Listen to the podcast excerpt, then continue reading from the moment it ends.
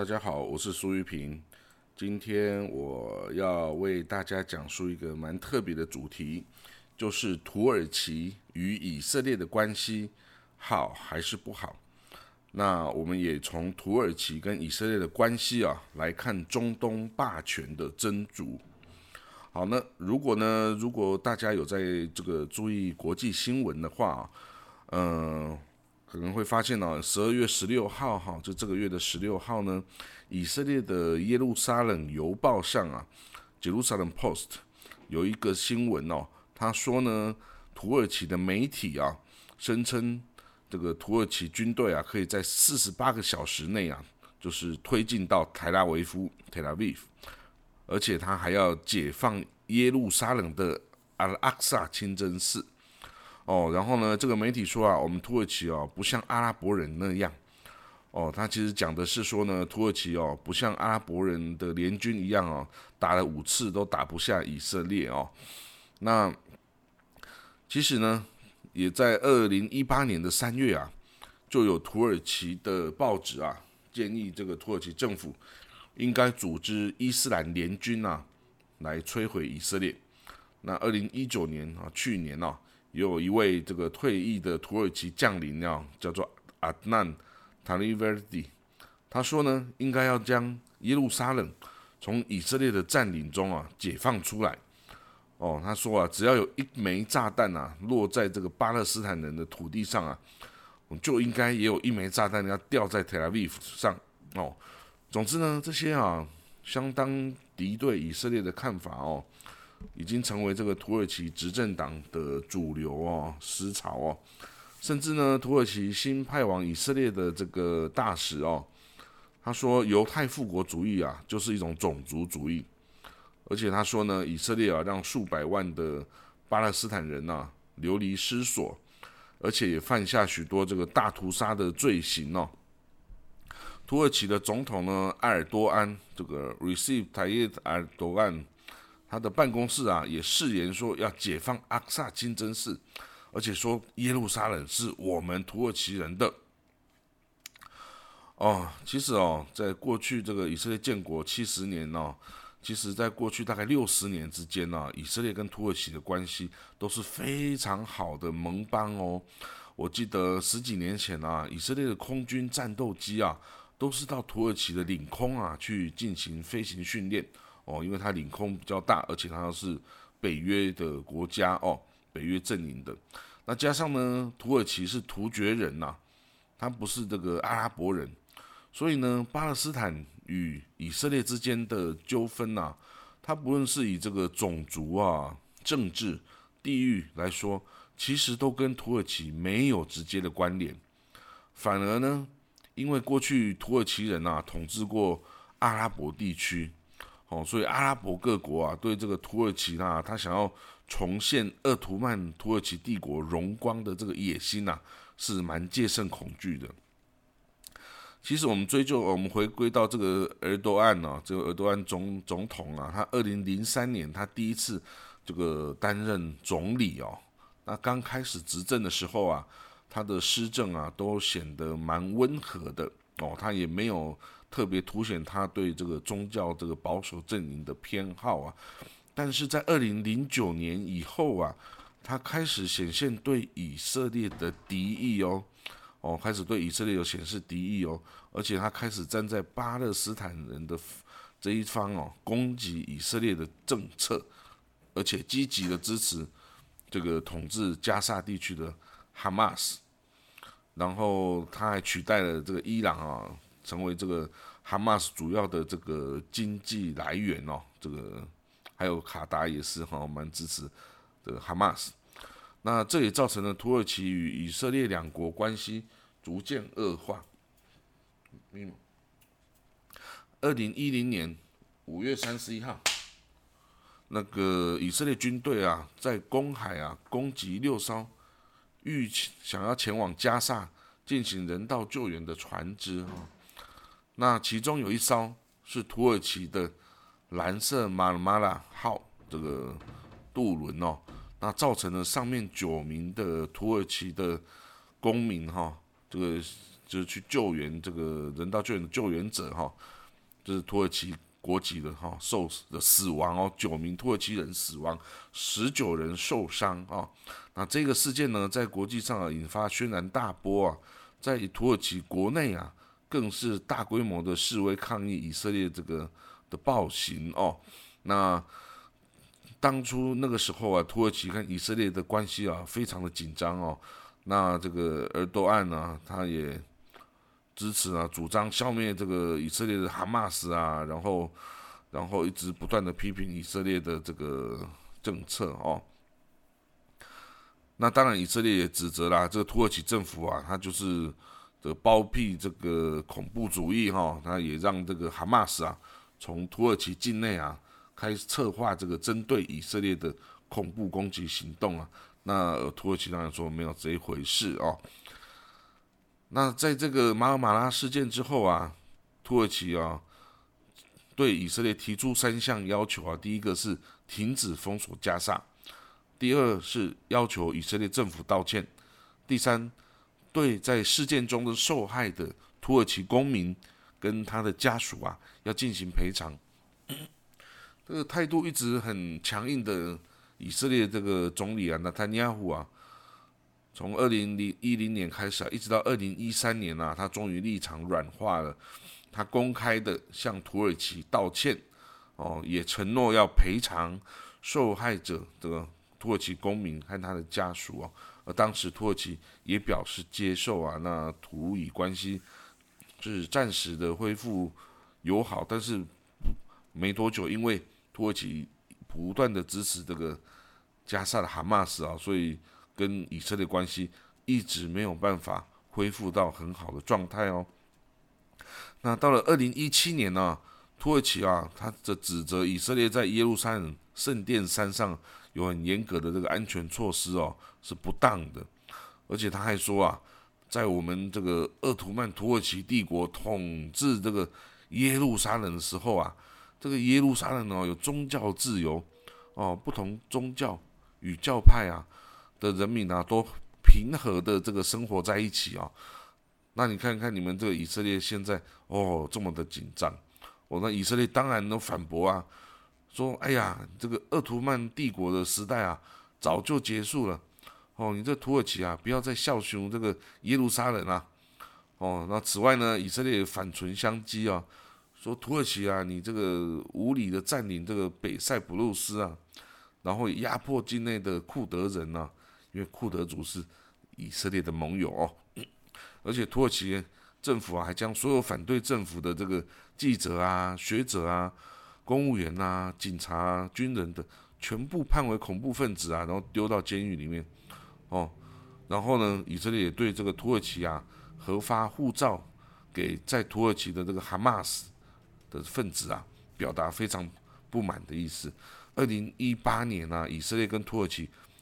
互相驱逐对方的大使出境哦。虽然是这样子啦，但是这个举动哦，政治意涵比较多了。两国的经贸关系啊，其实是没有中断的，而且是一直繁茂的发展的哦。那二零二零年十二月初哦，就是这个月初啊，土耳其也重新指派了一名。四十岁的外交官员叫乌夫克乌鲁图斯，成为这个土耳其驻以色列的大使哦。那在昨天呢，就是二零二零年的十二月二十五号啊，土耳其这个总统啊，埃尔多干呢，他表示，诶，土耳其想要与以色列有更好的关系哦。他说，他又说啊，其实土耳其和以色列在情报安全上面的交流啊。其实没有从从来是没有中断过的。那很特别，为什么他们能够改善改稍微改善关系的这个迹象呢？其实哦，大家都不知道背后啊，努力协助并促成这个土耳其和以色列改善关系的国家，是亚塞拜然，就是阿塞拜疆。大家应该知道，这个上个月啊，亚塞拜然啊，刚刚与亚美尼亚。就那个纳戈诺卡拉巴赫地区哈，打了一场很大的战争哦。那亚塞拜然是大胜哦，他从这个亚美尼亚的手中啊，收复了大批失土哈。那虽然这些失土哈，上面主要的居民其实就是亚美尼亚人哈。这个当然这个历史的元素、历史的缘由、缘由哈，我们不管。但是呢，在战争期间，就亚美尼亚跟亚塞拜然的战争期间哦，我们发现呢，这个除了同样是这个突厥族文化的这个土耳其啊派兵协助亚塞拜然的之外啊，以色列的最新科技的军事装备啊，也是亚塞拜然把亚美尼亚打得一败涂地的凭借哦。其实我本人呐，一直有在观察这个以色列的。各种新创高科技业啊，包括它的军火工业哦的发展的状况。那以色列呢，一直是世界排名前五大的军火出口大国。那以色列最近几年的出口军火啊，主要出口对象是印度、亚塞拜然、越南、缅甸等等哦。那也有传言呢，这个亚塞拜然有六成以上的这个军事装备啊。是从以色列进口来的，包括呢这个步兵哦，携带的 Tavo 是这个步枪，这是以色列的。那还有到各种无人机，它甚至有这种自杀式哦，Kamazaki 这个无人机 drone 哦，那这个 drone 是可以自杀攻击这个敌方目标的哦，防不胜防。那在这个 亚美尼亚跟亚塞拜然这个战争爆发以前呢？以色列也有这个大规模的军火空运到亚塞拜然的这个记录存在哈。那有一次呢，亚塞拜然的总统啊，伊汉阿里耶夫阿里耶夫啊，他在会晤以色列总理纳坦尼亚胡的时候，他就说过哈，以色列同意啊，向亚塞拜然出口价值五十亿美金的军事装备哦，所以这两这两国之间的。武器外交哈，其实是做的很很深入的。因此呢，这个亚塞拜然呐，在受到土耳其和以色列两边的支持下哦，就打败了亚美尼亚。那他就非常感谢这个两个国家啊，但是他发现这两个国家关系陷入低潮哈，非常的不和睦啊。所以这个亚塞拜然总统啊，他就。打电话给土耳其总统埃多安呢，建议啊，就说，哎，那我亚塞拜然出来斡旋，那这个土耳其，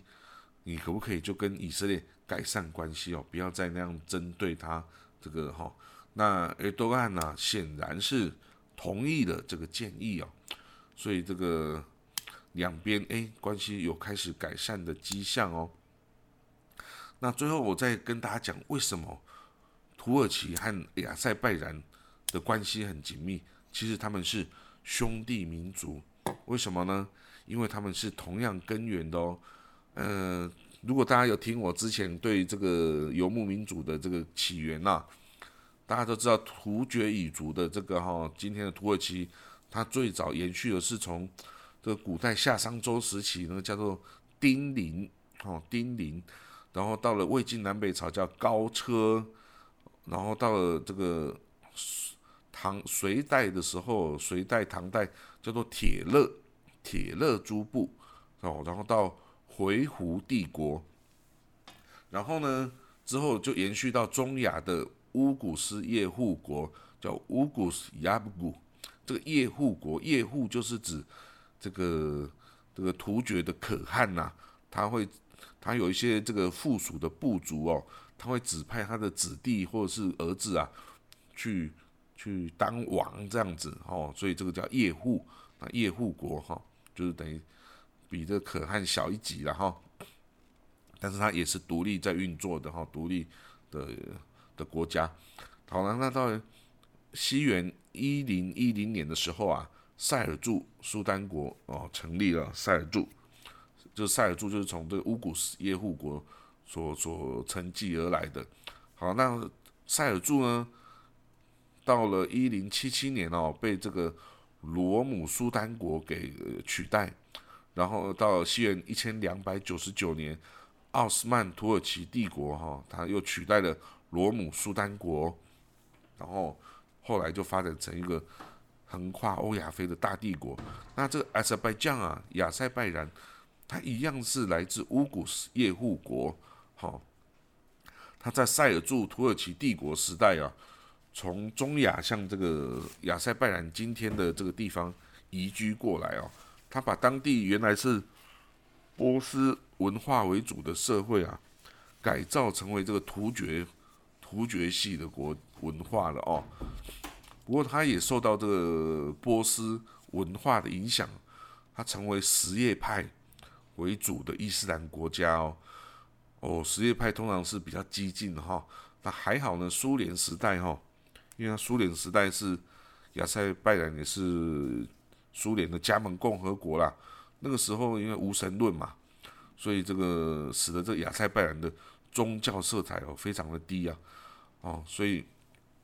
以色列啊，才敢大量销售军火给亚塞拜然啊，啊不怕他把这个军火啊，就移交给这个同样是什叶派的伊朗，伊朗哦是今天以色列的超大的敌人哦。其实呢，现在所有的国的人都知道，哎，这个土耳其埃多干呐，